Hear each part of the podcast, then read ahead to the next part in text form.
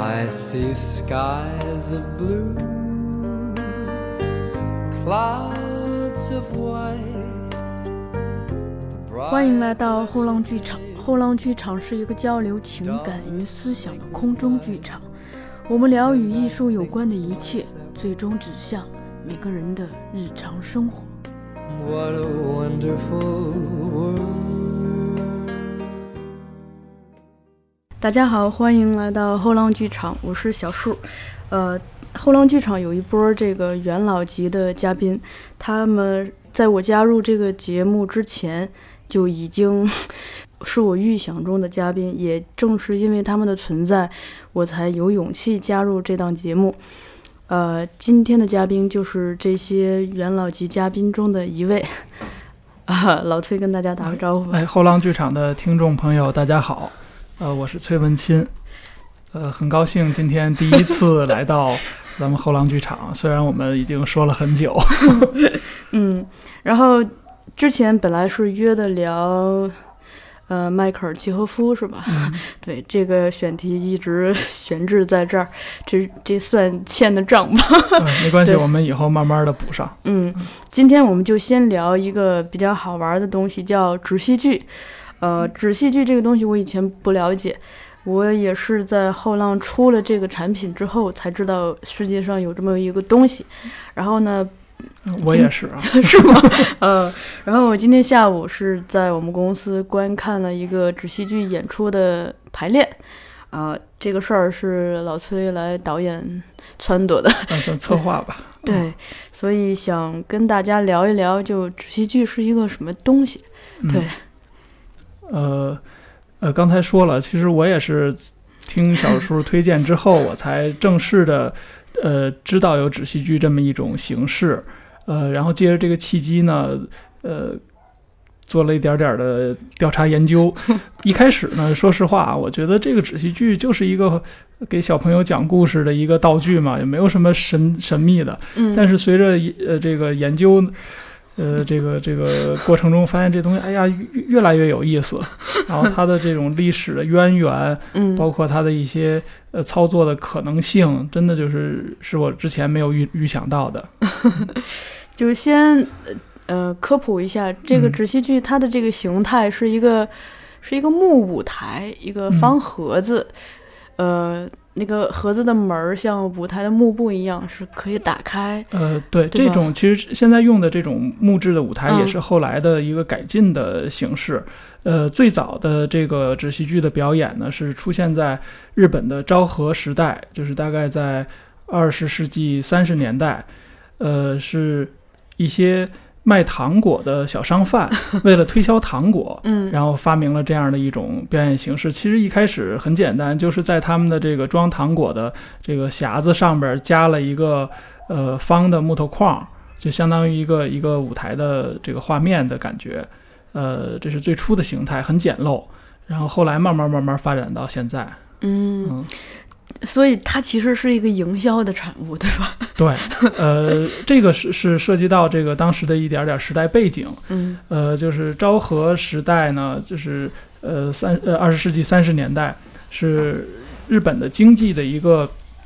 呃大的一个衰退期，就是叫昭和萧条。其实这种时代背景也呃成为后来日本发动战争的一个呃一个一个社会因素吧。呃，当时呢，就是东京地区有一百五十万人失业，这个是三十一九三零年的统计，一百五十万人失业。呃，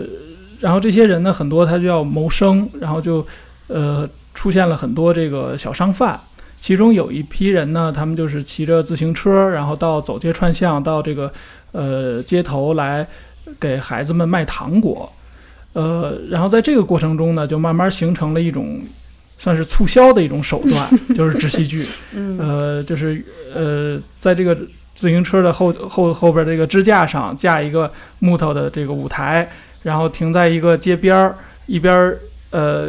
给大家就是先是通敲这个木头的响板，然后把这个小朋友吸引过来，然后大家买糖果。呃，买了糖果的呃小朋友呢，可以坐在前边儿，那没没买的呢，就只能站在后边儿远远的看着。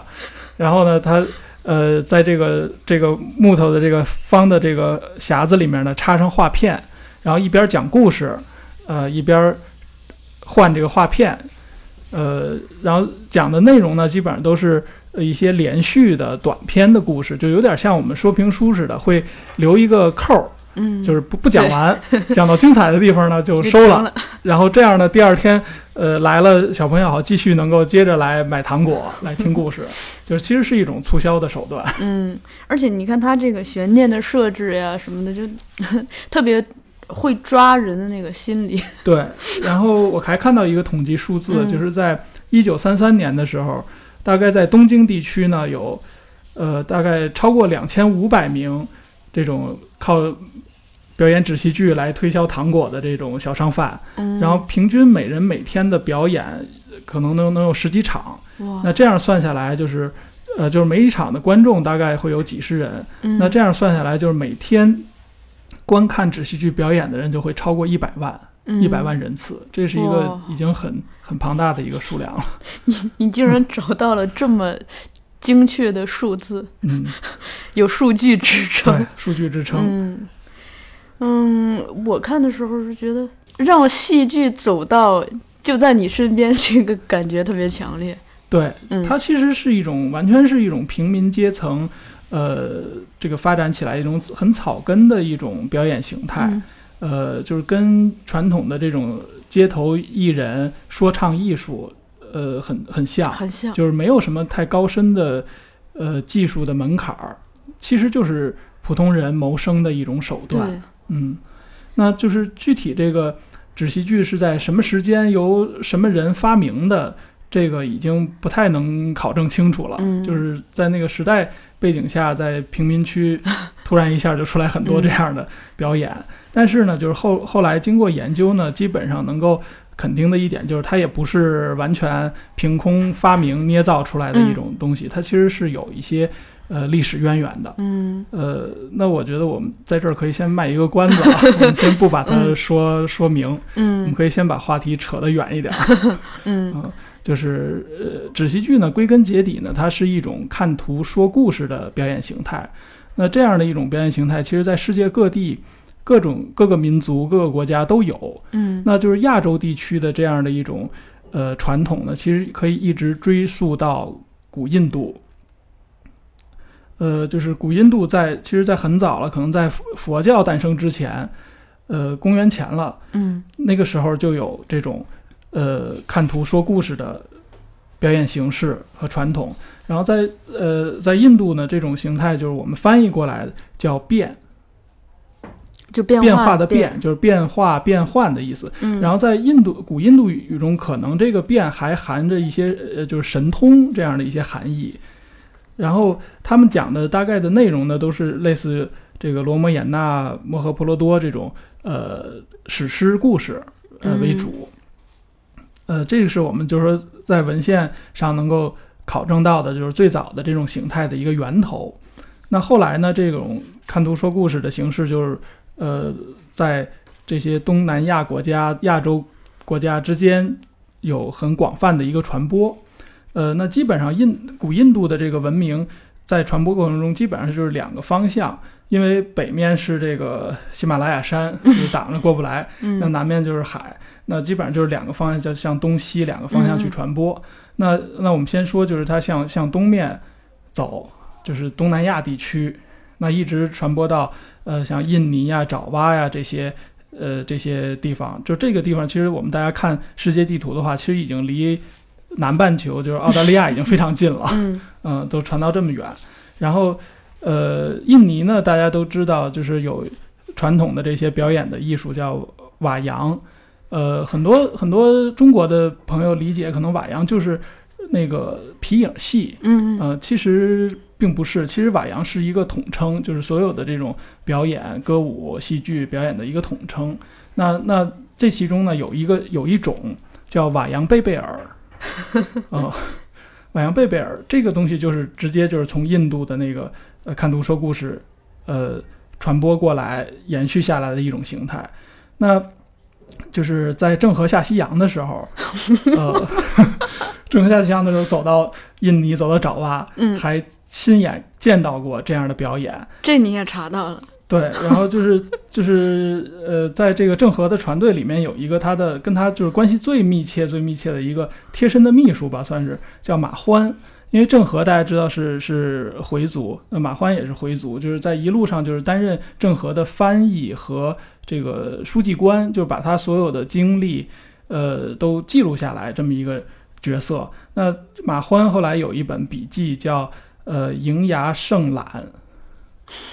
那个我先补充一下，嗯咱们今天提到的所有的这些有非常丰富的图片呃嗯呈现，然后到时候我会把这个图片放在后浪剧场的同名公众号、豆瓣和微博上，这样子大家方便大家 看着图来了解一下是一个什么样的东，西因。为可能这些东西光说的话还是有点枯燥。对，没有办法想象。嗯再一个就是，呃，具体那个字儿怎么写，也会在我们的那个推文里头呈现，所以大家可以，可能这一个这一期节目得结合着那个听。对对因为是看图说故事嘛，不能光说故事，还得看图。对，好嘞，嗯咱们继续。继续就是呃，在这个瓦扬贝贝尔的这个形态里面呢，就是会有有很多的故事，其实直接来源于古印度的那些史诗，嗯，然后也有一些就是印尼本地的一些传说。那它的一个大概的一个表演形式，就是会在这个表演的一个舞台的前区，就离观众很近的地方，有一个横横着躺着放的一个一段呃这个原木，然后在这个木头的两端呢，会有会有两个孔，然后这个呃画片呢是固定在两两个细的这个木棍儿上，嗯，呃，然后平时是卷起来的，就有点像咱们这个中国古代画儿那个卷轴画儿，对对，卷轴。画，只不过它是横横向的，我嗯们中国的卷轴画有的是竖着的。嗯，那那就是在表演的时候呢，就把这个画卷展开，然后把这两个 打开圣旨，打开圣旨，然后把这两个细的圆木棍儿，呃，插在那儿。插在这个这个横的这个圆木的这个圆孔里面，这样它就哦能撑开，撑开就变成一个屏横幅屏幕，对，横幅的一个屏幕式的这个画画面展现给观众。然后呢，这个呃讲述者叫达朗。达朗就是坐在这个画画片的后面，其实观众是可能看不到他的脸的，他就一直坐在这个画片后面。然后在他的身后呢，还会有一些乐手，就是会有音乐的伴奏，嗯，然后来讲讲故事。然后这些这这种这种表演呢，会有很强的一种仪式感。在开始之前会先诵经啊，然后有一些哦仪式，然后演出呢一般都是在夜间进行，而且时间持续的非常长，有的时候会从这个天黑晚上一直持续到第二天凌晨。哇，就很长很长的一个一个过程，呃，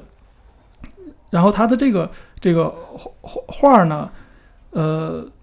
就是现现在有一些流传下来的，嗯到时候我们也可以发到网上，大家可以看到啊。嗯就它这个画画面就是画的这个笔调非常的细密，然后色彩的这个对比度对比度很强烈，嗯因为这样就是在晚上给观众看，可以依然可以看得很清楚。它表现表现的内容大概都是就是一种善恶的争斗，就是善善的一方在一嗯画面的一侧，然后另一侧呢是代表邪恶的一方，嗯然后双方就是有一个很强烈的一个冲冲突对决的这样一种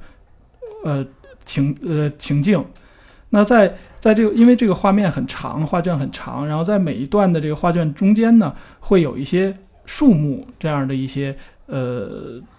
区隔。其实它就就是用这些树木呢，把这个画面区隔成不同的一个时空。嗯这个跟中国的呃这种传统的画卷有点不一样。呃，比如说我们在看这个《清明上河图》这样的画长卷的时候，嗯如果你推得很远看，那它就是一个静态的完整画面。嗯，但是呢，你要看清楚细节，就要走得很近，然后从画面的一端开始，沿着这个画面一点儿一点儿一点儿延延续着连续的看下来。嗯所以它的这个时空基本上是一个连续的、持续的一种感觉。嗯但是这种就是瓦扬贝贝的这个时空呢，因为它中间用这个树木做区隔之后呢，其实它就变成一格儿一格儿的，它是这个时空是跳跃的。所以是一个蒙太奇的思维，电影儿的思维是吧？某种程度上，呃，对，有点儿其实更像这种连环画儿。嗯嗯，就是中间它会跳过很多的细节，嗯嗯然后呈现不同的情境。那这些这些呃不同的画面之间的逻辑关系呢，就要靠这个讲述者啊，来去把它呃填充上。所以它呈现的是故事的时间，而不是自然的时间。对，呃，因为它还有就是因为它的这个表演过程非常长，所以在这个空间中间呢，还会呃，就是一个画面讲完了，它还嗯。会换，然后在换这个画面的时候呢，它又是用这个新的这个画呃画这个画卷的一端，就是它在这一侧就是有两个并并列的有两个这个圆圆的圆孔，嗯。然后它可以直接把这个画面插进去，然后把刚才讲述那一幅画面再抽出去，抽出来，然后就是一边讲一边来换这个画，哦。这中间是可以不不停断的呃，不不嗯停顿的，直接连续的这样的呃表演下来。就不用像戏剧那样把幕合上，赶紧赶紧换台儿、对，换台换景儿。对，所以我也我也在想，就是这种形态可能对这个演出者的体力是一个非常大的考验。嗯。对，啊，我举手提问一下，就像这刚才这种印度的和这个瓦扬贝贝尔，他们这种受众主要是什么呢？因为他们的故事听起来好像跟宗教还挺有关系的。呃，对，就是在那个时代，就是说东南亚，其实它的这种宗教气氛会非常的强烈。嗯，那其实他面对的呃人，就是各个阶层都有，呃，也有这种王公贵族，然后嗯也有普通平民，然后然后大家在呃这个这个参加这种观观看这种演出的时候，其实也是怀着一种非常的神圣的一个状态，就它不嗯是简单的一个现在的这种呃娱娱乐性娱乐性很强的一种表演，不是，其实它是非常强的仪式感，嗯，嗯。好，你继续。呃，然后接着说，就是就是，其实大家对于印尼的这种表演形态最熟悉的可能是它的皮影戏，嗯，因为这个之前在媒体上大家看的也比较多。现在去旅游的话，在当地也能看到很多的皮影戏的表演。嗯，那那这个皮影叫呃瓦扬古丽特，呃，这个东西是怎么来的呢？其实有一种说法，就是这个东西实际上是它的它是从瓦扬贝贝尔演变来的。嗯就是瓦扬贝贝尔这种画画面，因为刚才也说了，它是非常神圣的，那一般会被当做一种圣物去保管。嗯，在没有表演的时候，没有呈现的时候，是呃卷起来放在特制的呃盒子或者袋子里面，然后是家族传承，一代一代这么传下来。那因为毕竟是纸质的嘛，就是在这个过程中可能会有损坏。那他们认为，就是损坏的这些东西也不能随便的处理，嗯，那有的可能会丢到河里，有的可能就是觉得哎这个东西很神圣很可惜，它可能有些地方损毁了，但是有些人物形象还保留的完好，那他就把这个人物形象给它截下来，嗯。然后呃再再用这个东西再去表演，那慢慢慢慢就变成皮影了、哦。啊，，这是一种说法，这是一种说法 这个研究做的够深。啊，就是 哎瞎瞎说吧，我也没有严格的考证，嗯。我只是嗯觉得这东西就是越越看越有意思，意思然后就是啊看了一些材料，当然这里边可能有一些也没有那么严谨，所以大嗯家不要对，不要轻信啊。嗯，呃，那继续说，这是这是往东传，一直传到东南亚地区。那再往往西走，就是通过像巴基斯坦呀、阿富汗啊这些，一直到中亚地区。然后在大概在八十年代吧的时候，就是有很多的呃西方的人类学家就到亚洲来。考察亚洲的这些历史、嗯民族、这些文化，其中就就是当时好像还有人在这个巴基斯坦还发现了一个部落的这个这个遗留，就是这个部落很有意思，就是他们的人只能从事两种工作，一个是打鱼，一个是讲故事。嗯嗯、别的都不能干，不能去种地，不能去做生意，只能打鱼和讲故事。呃，所以他们就是生活就很很贫困。嗯然后在讲故事的时候呢，那个呃可以获得一点点微微薄的收入，这种收入一般就是也是很低的一个现金，加上一些粮食嗯啊、就靠这个谋生。嗯呃，所以这这个部落后来就就当时可能统计可能也就剩了几十个人，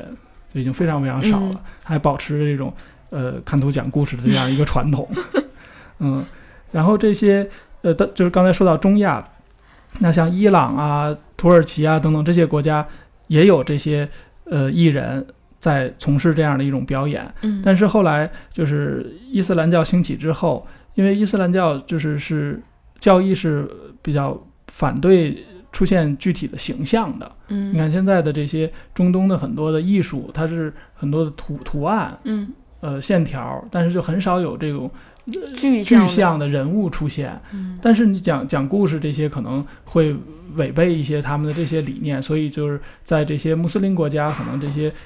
艺人讲故事的艺人就比较的受呃受排挤，就慢慢慢这种传承就已经变得很少了。嗯呃，就是说到这儿，我们稍微的再插个题儿，好，就是再点一下欧洲。但欧洲的这些民、呃国家的一些民族也有看图讲故事的这样的传承，但是它跟这个印度的这些呃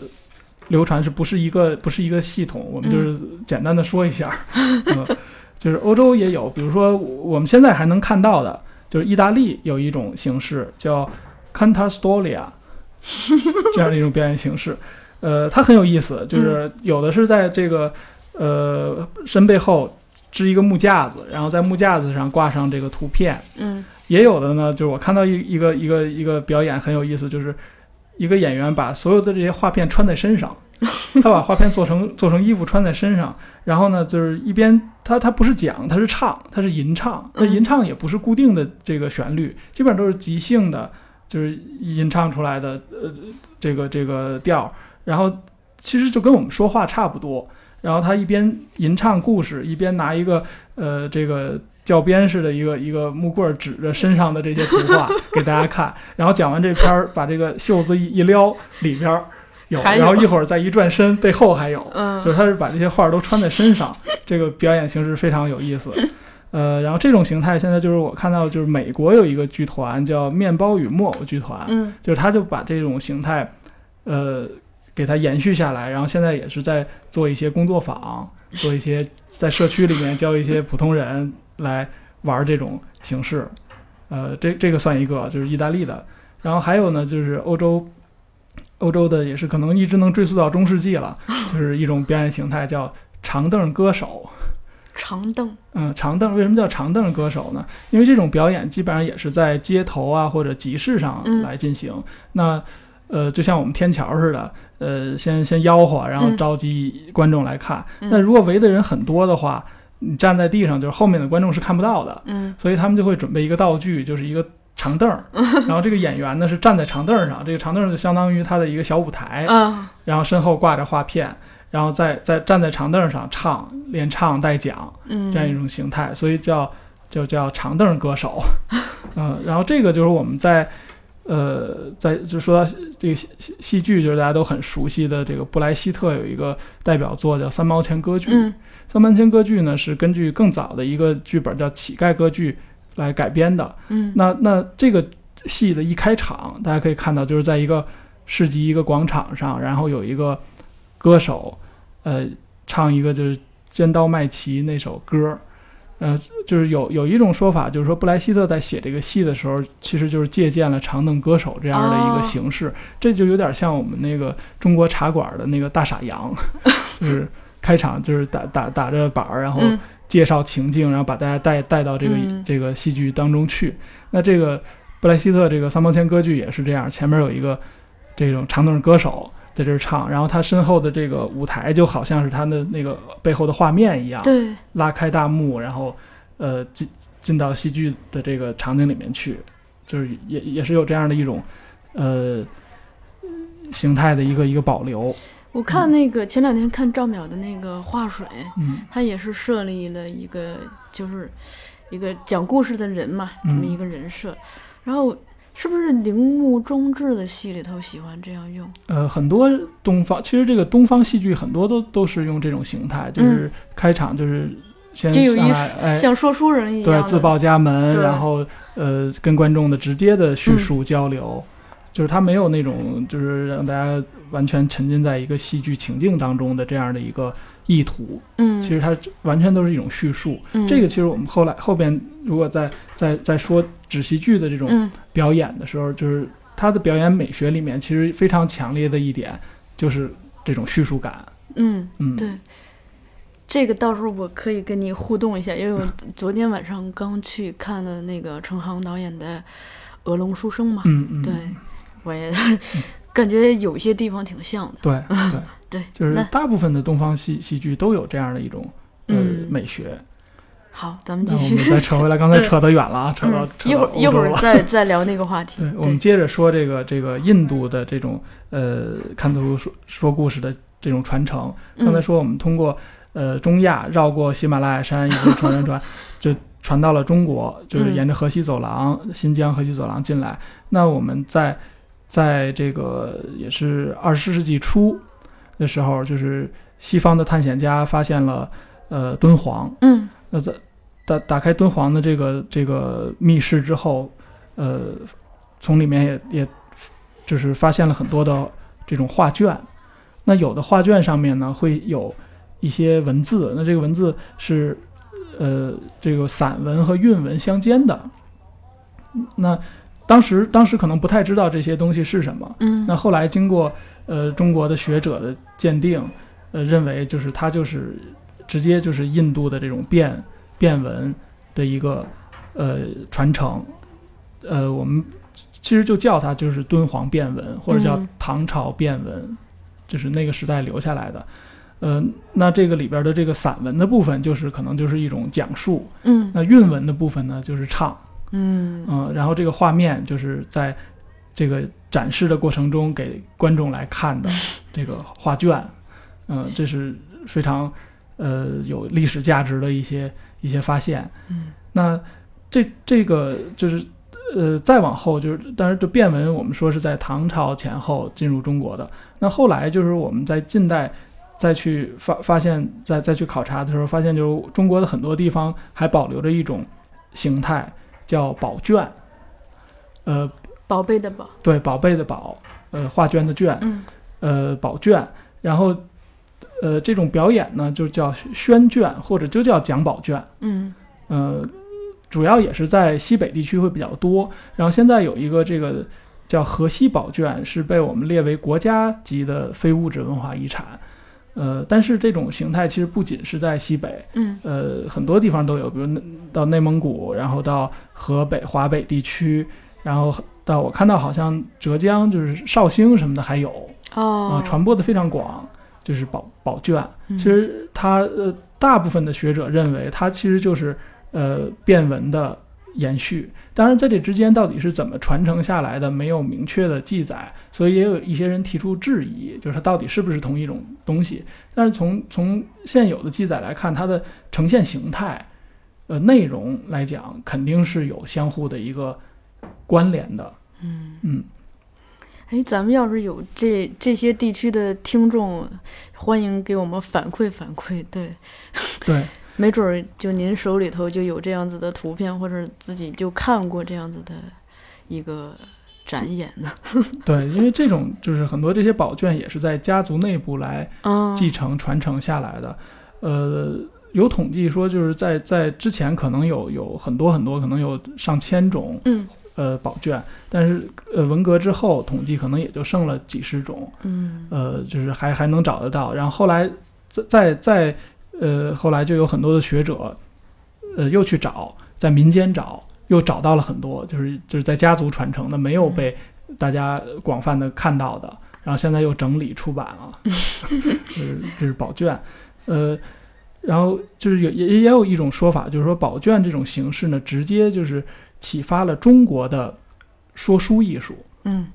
就是中国说书艺术是从宣讲宝卷这儿来的，然后在早期的说书的这种表演当中，也是有图画展示的，嗯，只是后来就就剩了声音，对。现在我们看说书，基本上就是一个艺人一张桌子，然后在那儿说，然后哦，有的会配一个乐手是吧？嗯敲敲个评弹呀，然后这些会有乐乐乐器的部分，嗯但基本上就没有没有画画面的呈现。嗯但是有有有人说，就是在中国早期说书的时候是展示画卷的，嗯，还还这个也能找到一些蛛丝马迹的一些证据吧。比如说，在这个《清明上河图》，有人就说这里边有一个画面是讲一个人后背后挂着一张画，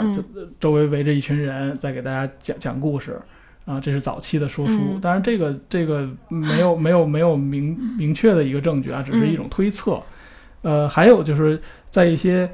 呃戏曲里面，我们能看到一些间接的证据。呃，大家最熟悉的可能是这个赵氏孤儿。嗯赵氏孤儿最后这个呃程是程婴吧，就是那个老陈，呃，要这个孤儿到十六岁的时候要告诉他他的身世，然后让他去说说你现在的父亲是你的杀父仇人，你要去替父亲报仇。他是怎么讲的这个事儿？这就用了看图说故事。对，就是大家看过这个赵氏孤儿京剧的，大家都知道，就是他是画了一个画儿画卷放在桌子上，然后孤儿回家之后看到这个画卷，哎呀，这个故事这么精彩，这讲的是什么谁的事儿？他就好奇，然后就去问这个、问这个老陈，老陈就告诉他，就开始讲讲讲完了，告诉他这个是你自己的故事，嗯嗯，这是赵氏孤儿，同样的情节，完全一样的情节嗯出现在，呃，还出现在其他的剧目里边儿，比如说这个。好像是叫叫八大锤吧，就是讲这个岳飞抗金的啊故事，里面有一段叫《断臂说书》，讲的是，就是，呃，这个金朝的军队里边有一个年轻的将领，好像是叫陆文龙，呃，他他是原本是他的父亲原本是这个宋朝的呃这个武将，后来这个乌珠打过来，把他的家家人全杀了。就看他这个小孩儿挺可怜的，然后挺可爱的，就给收养了，呃，收为义子，然后一直带在身边，最后成了金军当中的一个青年将领。那岳飞这这边的这个岳家军这里边呢，就就想我们在在能不能把他给招招安回来？嗯然后怎么去呢？就其中这个呃岳飞的军中就有一个呃说书艺人，就叫王佐。这人提出来说我我去招降他，然后为他为了让这个金军信任他，自己还断了一一一只手臂，就断臂，嗯然后就投靠了金军，然后带着一堆画卷，然后就在金军里面每天晚上就给这些士兵们、将士们讲故事嗯啊、展示画卷、讲故事、说书。呃，有一天，这个这个陆文龙就晚上没什么事儿，就比较无聊，就把他叫来，你给我讲个故事，然后就讲了同样的这个，就是跟赵氏孤儿基基本上这个情节、呃完全一样的一个故事。嗯然后告诉他你是呃你是宋朝的这个这个后人，你要那个替父报仇。结果陆文龙就就叛变了金军，然后就回到、嗯。回到宋军了，就是这样的一个故事。那这个比这个赵氏跟赵氏孤儿相比呢，就是这里边的这个人物就是王佐，嗯。他本身就是一个说书人。嗯。啊，那就更更可能更更有说服力吧，就是说这种早期说书嗯。是带图画展示的，嗯。嗯，而且这个故事也告诉我们，讲故事其实故事的力量很很强大。当然，这都是文学创作嗯。了，就是只是只是能够作为我们一个参考，就是它嗯不是一个直接的一个证据。嗯嗯，那那我们再再再接着说，马上就说到这个这个直系剧了啊。嗯我们刚才兜了这么一大圈，都说的是前边的事儿。但但挺好玩的，哎呀，嗯我也是听得一愣一愣的，全程哑口无言。哎，嗯，没有吧？就是我们分享一些知识吧。嗯其实这些都是呃，就是我也是就是觉得有意思，嗯然后自己看，也没有什么太太高深的东西，也没有嗯太严谨的这种考证，嗯只是大家来分享一下。那接着说，就是刚才说到这个呃宝卷这样的一种形态，那这种形式其实在呃就是变文嗯和宝卷，这种很早很早就传到了日本，大概可以追溯到中国的南北朝时代，它是随着佛教的传播进入到日本，呃，在日本呢叫呃这个这个画卷叫绘卷，嗯，绘画的绘，对，绘画的绘，画卷的卷。然后这种呃讲述的形态呢叫绘解，就是讲解画卷嗯这样的一个意思。然后最早呢也是在寺庙里面去进行，就是不是对公众开放的，只是在嗯寺庙当中，就是老的僧人给年轻僧人讲法，讲这个佛佛佛教的呃这些道理的时候，他会讲一些故事，嗯那会配合着这些画卷的展示，呃，也是，然后也是这个没有音乐的元素，只是讲述为主。那后来到了十一世纪呢，这种形式就流入到了民间，成为了一种可以公开表演的一种形态。呃，据说最早也是一些僧人在在表演，因为呃他们可能也是生活的比较贫困吧，然后也是为了谋生，嗯，然后就带着画卷到一些桥头啊或者路口啊撂个地摊儿，然后给大家开始讲故事，然后也会收取一点点儿这个施舍，啊打赏，对打赏。嗯，然后最早的讲述者呢，呃，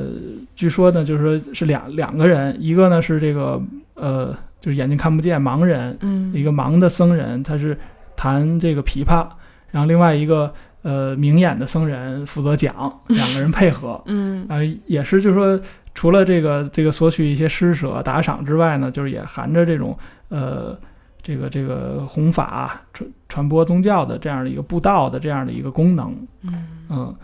呃，然后到现在的一些日本的寺院当中还保留着这样的一种形态，呃，大家如果去日本旅游的话，有的可能还能见到，偶尔还会有有有这样的呃展示嗯。那在日本流传下来的很多的这种呃绘卷上，我们还能看到一些就是斑驳的一些痕迹，那些就是当时那些老和尚在讲的时候，他会用一个呃树枝儿。呃，然后在这个对，在树枝儿头上呢包包上棉花，嗯，然后用这个东西去指一边指点着一边讲，所以在那个画卷上还留下了一些这种斑驳的印记，嗯这些现在可能都能还能看得到，啊，一直保留到现在。嗯那据说这个就是这个纸戏剧的一个直接的灵感来源。那后来这个这种绘解的形式，它也不光是呃涉及到这个宗教的故事、佛教的故事，它也有很多的世俗题材的这种呃创作，所以慢慢慢慢就成为纸戏剧的一个呃参照。那纸戏剧在诞生的时候，也是受到了这种形式的一个影响。嗯，那我们终于把它这个 绕回来，绕回来了，说到纸戏剧了。它在日本叫纸之居，对吧？对，嗯之居就是戏剧的意思。嗯嗯，那我们接着接着刚才说到这个 纸戏剧的起源，就是在二十世纪的三十年代昭和时代，经济萧条。嗯那后来就是呃，这个到战争年代，就是侵华战争、呃太平洋战争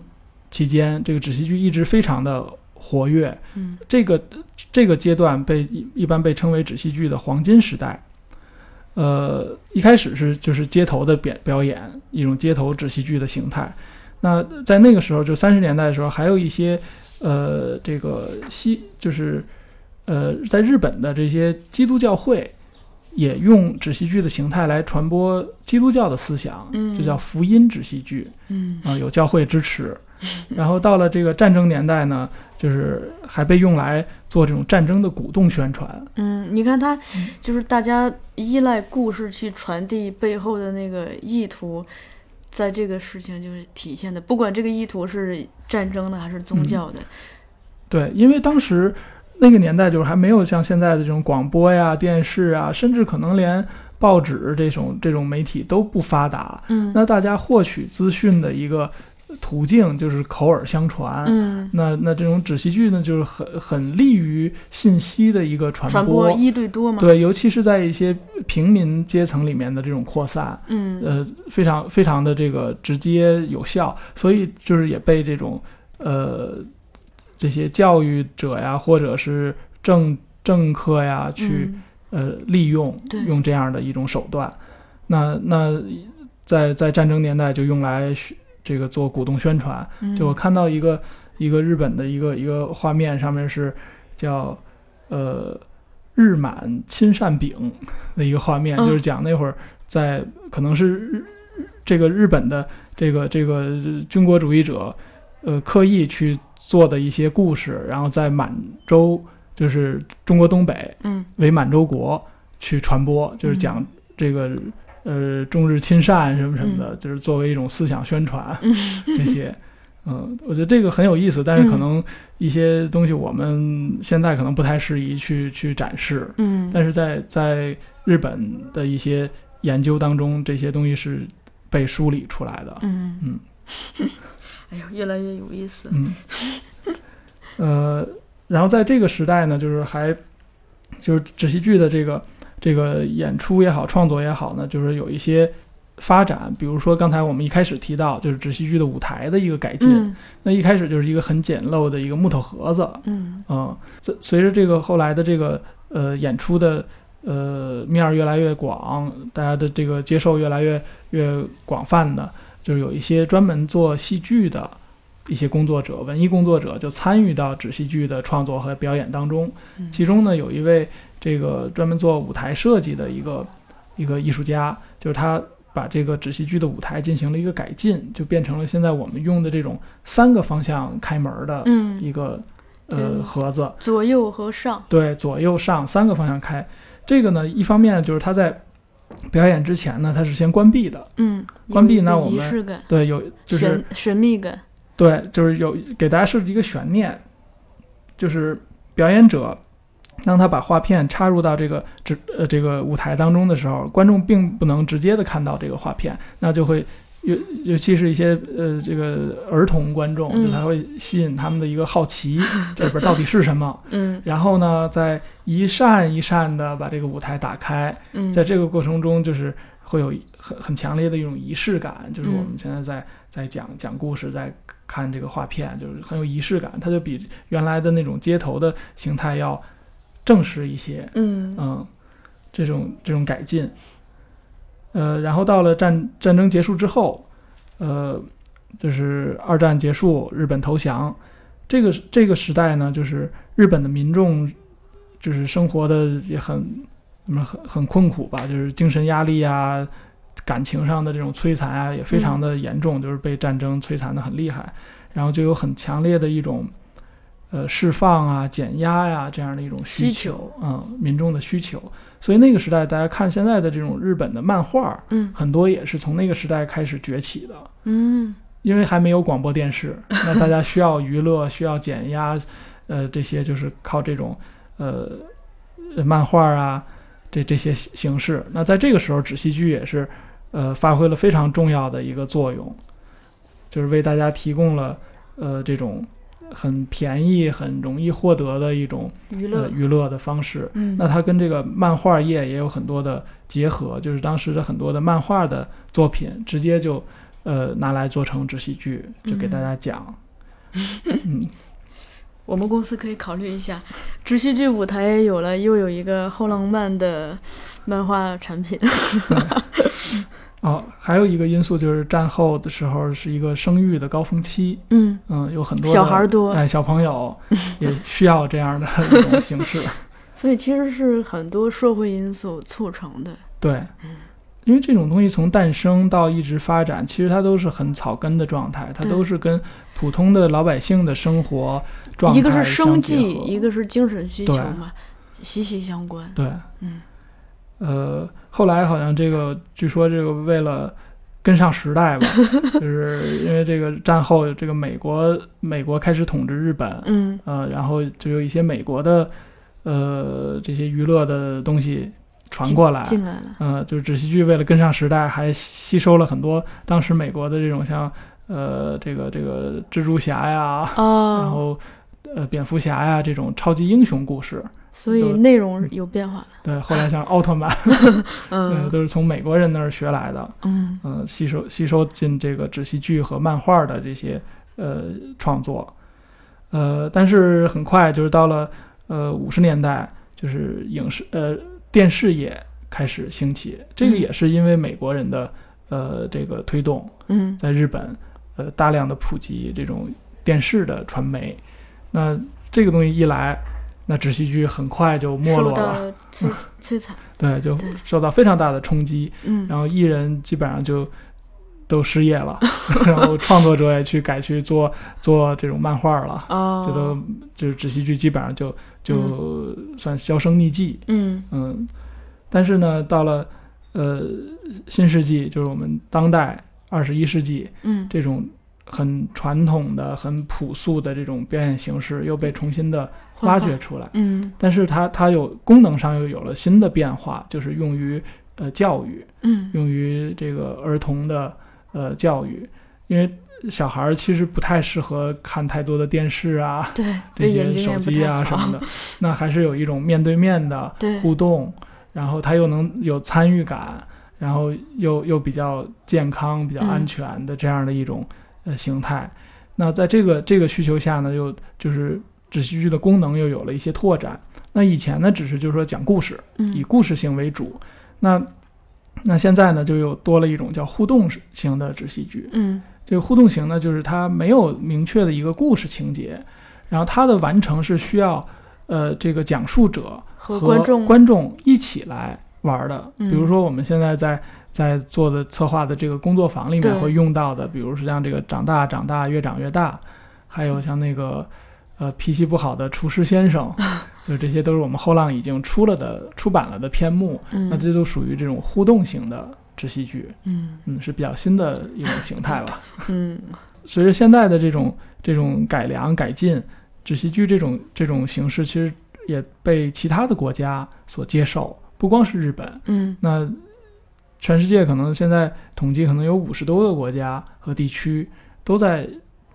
使用纸戏剧的这种手段来进行儿童教育或者是一些简单的表演。嗯嗯，我看到好像德国有专门的一个协会啊什么的，就是在推广，做的还规模还很大。嗯嗯，那现在就是说，中国我们也开始把这种形态又引进过来。嗯。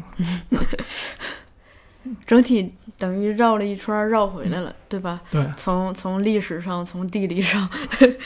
说实话啊，在在邀请你之前，我不知道你能讲出这么多好玩的东西，也不知道你原来做了这么深入的研究。呃也没有 没有，就是我嗯。我我可以剧透一点吧，就嗯。我这些其实也是，就是看了很多的这些闲书吧，其中有一本儿非常推荐大家的，嗯。就如果大家对这个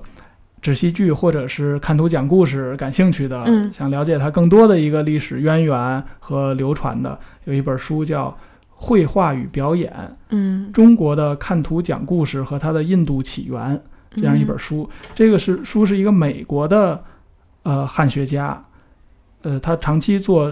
这个东方的研究，其中它的一个研究领域很重要的就是刚才说到的敦煌变文。嗯，他可能是现在世界上最权威的，就是西方最权威的敦煌学家之一。嗯然后他在研究变文的过程中，哎，他就对这个看图讲故事产生了浓厚的兴趣，嗯，然后做了非常大量的这种资料的翻阅呀，然后还有实地的考察。然后写了这本书。那我们刚才讲的这些，呃，历史传承的脉络，基本上也是，呃，从他这个这个这本书里边，呃，我我慢慢呃捋出来对对看出来。当然，这个书可能看上就是如果读专单纯从一个读书的角度来讲，会有点枯燥，嗯因为他说的很多的这些呃名词啊，这些概念啊，其实都是直接从这些呃各个民族的语言就是语音对语音转译过来，然后引用的文献对我们来讲都非常非常的陌生，嗯，可能就是真的得咬着牙来看。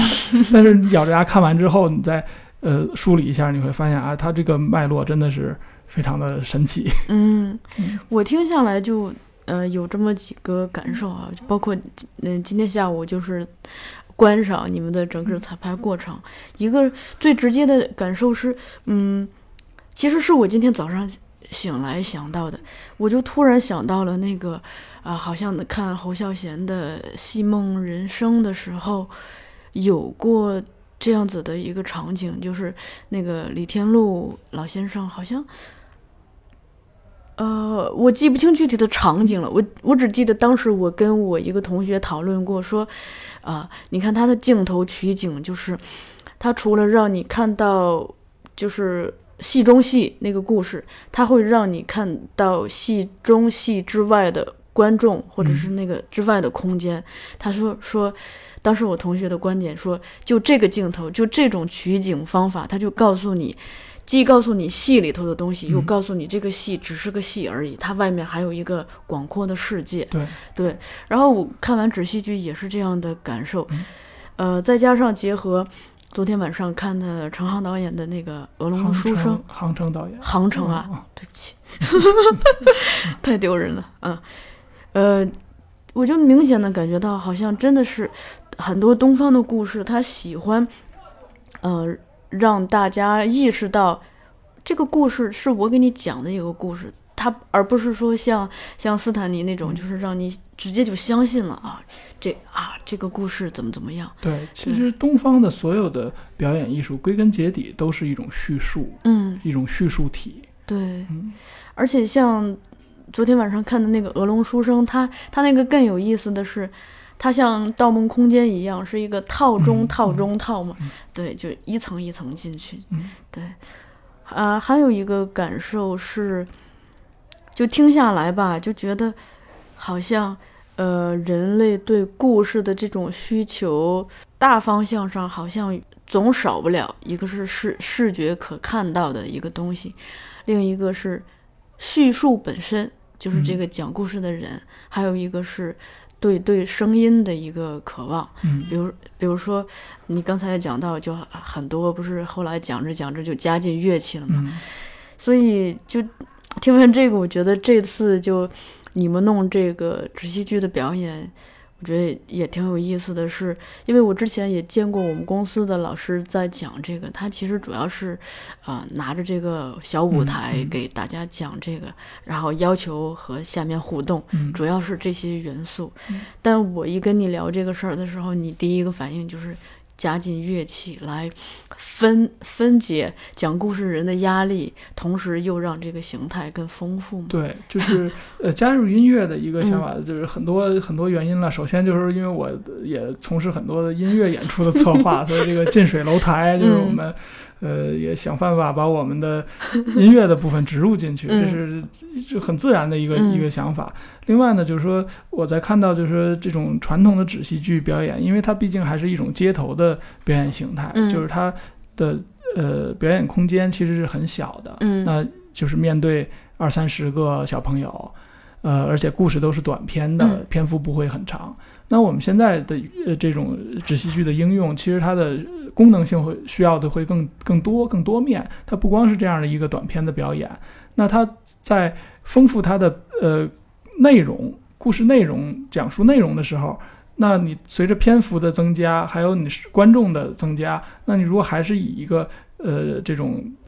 讲述的这种方式的话呢，它很可能单薄。对会显得单薄。嗯所以呢，就是我加入一点点音乐的元素，也是让它更丰富起来。嗯呃，还有呢，就是说，就是说，如果我们也是有点奢望了啊，嗯其实未来也不排除一种可能，就是把纸戏剧把它变成一种剧场的演出形态。嗯呃，那那我们就不光是像日本的这种纸戏剧的形态，那我们像刚才说到的那些看图讲故事的这种形式，我们都可以把它用进来。嗯呃，在这个过程中呢，就是也会加入音乐的元素，因为其他的像刚才说到这个印尼的这个瓦扬贝贝尔，嗯还有印度的这种呃讲故事的形态，它是其实是很强的音乐的成分在参与。那一方面呢是它的丰富它的形态，另外呢就是说也会有一些呃演员和乐手之间它可以形成互动，嗯。那可以把乐手当成一个道具，当成一个角色，嗯。当成一个呃叙述的对象，然后音乐呢也可以呃参与这个呃情节，就是它有很多的丰富的玩法，嗯，当然这个可能目前来讲是一个奢求吧，就先说这个看图说话，更近一次的就是往前再推一点儿，刺激我就是这种对这个演出形态的那种有灵感的，就是前两天去看的铃木长吉的那个音乐会，哦因为呃，首先他当时舞台很简单嘛，嗯就只有三个乐手，还包括主唱，对对，就特别简单。我第一次意识到，哦，原来其实演出可以很简单，但嗯搞得很丰富。一个是他的那个歌词本身是非常的有故事感和画面感的，另一个你们不是当时在那个大背景上配了一些图片嘛？嗯。就我，其实我那天晚上出来特别兴奋，就我意识到，就其实演出可以很简单，它就是只要有画面、有音乐、有这种故事性，嗯好像就可以让我特别的开心，特别的愉悦。而那个那天看铃木长吉的音乐会的时候，还有一个感受是，这些东西看似是一个简单的拼凑组装嘛，嗯但恰恰是因为它这个简单，其实给了我特别大的想象的空间。对，包括那个歌词本身，或者是大屏幕上的那个画面。嗯对，对对，其实大家不要觉得纸戏剧这个东西那么嗯就是一个一个纸盒子或者木盒子，然后插点画片儿，呃，形式上确实非常简单，嗯但是就是说它的功能的外延，呃，和它所能表现的东西，其实会非常非常丰富，就看我们怎么去应用它。对就在这儿，我可以可以就是稍微补充一点，刚才嗯想说忘了说的，就是我们在在现代当代应用纸戏剧的时候，其实很多时候是把它用在呃教育的这嗯个呃层面。那在这个层面，其实它的形态也会有更多的一种转化。比如说，我我们可以让呃小朋友、让学生亲自来参与纸戏剧的创作和嗯表演。对，这个在一些西方国家已经在这么做了。比如说，嗯我看到一个美国的一个老师，因为他的父亲可能是曾经做过驻日的美军，嗯呃，所以他很小就接触日本的文化，嗯呃，很小就看看过纸戏剧的表演。所以后来他当了在美国当了老师之后呢，他就把纸戏剧拿到他的课堂上去用。嗯，然后他的采用的一种方法呢，就是，呃，大家一起来想一个故事，来编一个故事，然后看班上有几个学生，比如就十二个学生，嗯那好，我们就呃把把这个故事分成十二个画面，然后每个人来创作一幅画，然后每个人来讲述自己这幅画的这个、嗯。呃背景和故故事情节，然后呃按顺序编上号，就像大家像一个接力赛一样，哦一个合作来展示。就是它它其实它不简单的是一种表演了，它是调动了这个学生的一个创作的一个呃欲望，创作和表达，对创作和表达。讲述需要用语言和肢体对。各种去表达，它又又又有这个呃绘画的部分，嗯，又有讲述的部分，又有表演的部分，还有呃团队配合的部分。对。还有就是你在观看这种表演的时候，互动，对的一种互动感，还有就是你在你的这种，尤其是在在在这种讲述的过程中，嗯。就是你讲的内容和画面展示的内容可能会存存在某种程度的分隔，对，就它不完全一样或或分离嘛，对，它是分离，可可以有一点点分离，就是它形成一种互文的，这种效果。那在这种过程中呢，它会刺激这些小朋友在观看的时候他的一种思考。嗯，他不是单纯的听故事，他会想你的表演和你的画面是一种什么样的逻辑关系，这就是在锻炼他的思维。是训练一个创作的思维，对，所以他的这个外延会非常非常大。嗯，哎，你说到这个不是，我就想起我小时候，其实我小时候那种在什么都不懂的情况下是有过这种朴素的梦想的。嗯我就记得我小的时候，因为那个冬天会拉那个棉棉窗帘儿，嗯拉上整个屋子是一片漆黑嘛。呃，如果不开灯的话，晚上有的时候早上醒来的早，大人还没有醒，就自己躺在那儿，然后刚做完梦，嗯可能一晚上做了很多梦，就看着那个窗帘儿一片漆黑，就是越是那种嗯单调的漆黑，其实给你的想象空间越大。然后那个时候我应该还没有上学呢，就就一直在想自己，希望自己长大是什么样的人嘛。在想这个过程的时候，我就发现，我当时想的，后来我长大了，都慢慢的在实现它。就当时想的就很简单，一个是我对排列组合的一种兴趣。嗯因为小时候，比如说有一个抽屉，我就特别喜欢给这个抽屉分区嗯，嗯来装东西。收纳。对，另一个是我对盒子的迷恋，嗯就就比如说你，当你可以钻钻进一个盒子，钻进一个柜子，钻进一个箱子里头，就是好像你就进入了一个另一个世界，对嗯这个东西的迷恋。另一个是对对颜色呈现，嗯我我不不太会画画，但是对颜色好像。反正自己会有一些主观的对颜色的解读，在特别小的时候也会有特别偏爱的颜色嘛。另一个就是对对那个声音，嗯，特别是音乐的东西，就是我我小时候当时那个时候的梦想是希望自己有一个大房子，嗯有一个家，嗯然后可以在这个房子里头，比如说可以通过呃书架和柜子的组合变成一个迷宫。另外呢，这个迷宫里头，比如说可以有一部分是展现这个呃色彩的，嗯，比如说，可能我会设置成，呃，卧室是什么颜色，客厅是什么颜色。当时也没有卧室、客厅这种，因为我小时候不是住在楼房里头，我没有这个概念。我只是说睡觉的地方嗯和、嗯和朋友玩的地方是嗯什么样子的，会有一个色彩的概念。再一个就会有，就就那个时候特别喜欢那个黑白的琴键，嗯，就啊特别希望就自己的楼梯是黑白双色，这样子大家可以踩着这个琴键，踩出旋律来。对对，这是这是一个学龄前的儿童就躺在那儿看着这个一片漆黑的一个想象，但后来长大了意识到。这可能就是一个怎么说呢？就融合了戏剧呀、呃什么装置呀，就各种的一个整个的一个艺术空间。嗯，对，然后也长大了，也才意识到，可能就说一个人一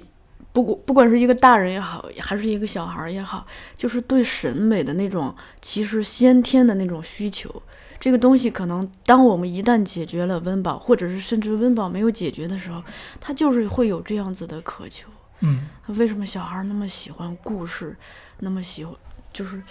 小孩为什么会总会有自己挑剔的、偏爱的颜色和衣服？其实不光是小孩儿啊，嗯其实大成年人也一样。其实嗯我们永远是生活在故事当中的。，对，嗯就关于故事这个，我也是嗯挺挺好奇的，因为之前看山田洋次的书，他讲过一个事儿，就说他走进电影行业也挺挺传奇的。他说，呃，有两件事儿触动了他，一件事儿是他当时他不是是工人嘛，好像还来东北那边干活儿，就大家经常是一个团队嘛，一起干活儿。他说他们团队有一个人，就其实啥也指望不上，因为他干活儿好像也没这个体力不行，但这人就有一个功能是他，他他会讲一些东西，让人就是干活干得特开心，嗯嗯然后他就，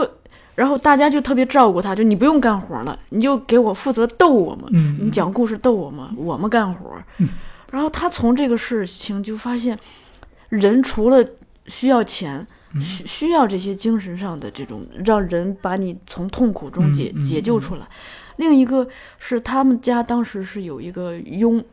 女工嘛，嗯。他就发现每次这个女工看电影都哭得好好好凶啊，而且但他就没有哭这么凶，因为那个剧情是也讲一个女工的故事，然后他就意识到嗯，他不是哭他，是哭自己。对对，当他把这两件事儿意识清楚的时候，他好像就就意识到人是需要有故事来慰藉自己的心灵的。对然后他后来才转去做电影行业。嗯 对，对然后听你讲纸戏剧的这些，我就觉得，你看小孩儿从买一个糖果就嗯被故事吸引的，不得不买他的糖果，这这这些，到咱们长大了，工工作压力那么大，依然就是特别渴望去花钱听一场音乐会，或者去去电影院、去戏剧剧院看一看一场演出，其实都是这个，就感觉哎呦，我们还真的其实挺挺需要这些对的，，就是我们每天这么辛苦的工作是为什么呢？就除了我们能解决温饱嗯。之外，就是肯定它会有一些呃感官的享受，包括嗯。精神上的愉悦。嗯，那这就是文艺所能给提提供给大家的一种服务吧。对，另一个是其实是互动了，我想嗯。讲的，因为呃，纸戏剧它这种呈现的形式，跟跟电影电视最大的不同就是它的现场的互动性嘛，嗯。嗯，而且它又又这么朴素，他可以随便的流浪或移动到他想去的地方，嗯就可以跟更多的人去互动。嗯，那说到这个互动，那我们就 插播一个广告啊。我们今天在在刚才在旁边的房子房间排练，就是我们在准备一个工作坊，叫纸戏剧音乐互动工作坊。嗯，呃，就是用刚才我们说到的这种形式，所有的元素，对，然后跟跟小朋友、跟家长、跟甚至成人的成年的朋友们做一个交流，让大家可以近距离的来看到纸戏剧的一个呈现。嗯。那这个时间呢是在六月十五号和二十二号，呃，连着两个周六的下午两点钟，在中信书店启浩大厦店，这是一家新开的一个店，它的呃这个主题的定位就是艺术，嗯。啊，然后地址呢就是在呃朝阳区新源南路启浩大厦，呃地铁十号线亮马桥站出来，旁边启浩大厦一层中信书店。对，呃，六月十五号和二十二号下午两点钟。大家有兴趣的话，可以关注一下我们的这个微信的推送，然后到时候可以来参加。嗯，对，大家呃，如果对这种呈现方式感兴趣的话，可以去老崔那儿感受一下。因为我我其实今天看了你们的呈现，我觉得还是挺出乎我的意料的。今天只是第一次排练，我们第一次啊对，第一次，哦我们之前完全没有来合过，就是、嗯，就是第一次来来尝试，嗯还不错，就是完成的效果还不错。但我就是呃第一次感受，我就意识到音乐真的必不可少，以嗯及请一个演员来表演这种东西，可能会比请一个普通人，他他的这个呃讲故事的能力对，更强强一些嗯。吧。不管是他的声音也好，表情也好，还是他的肢体动作，控制力对和表现力，对。嗯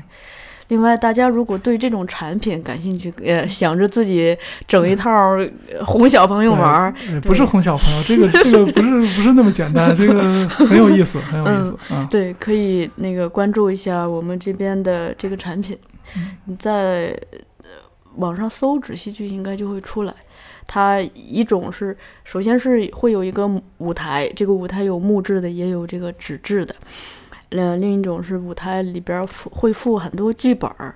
啊，每个剧本儿有自己的主题。对如果如果大家感兴趣的话，其实可以自己来创作。就我们用这个舞台，然后呃自己来创作故事、创作画片，然后用它来讲给身边的朋友。我觉得陪孩子用这个东西还是挺好玩儿的。嗯，我之前呃也经常会被我姐姐抓包，她说她有事儿就让我帮她带孩子，哎呀头疼死了。然后自从有了窒息语，呃 倍感轻松。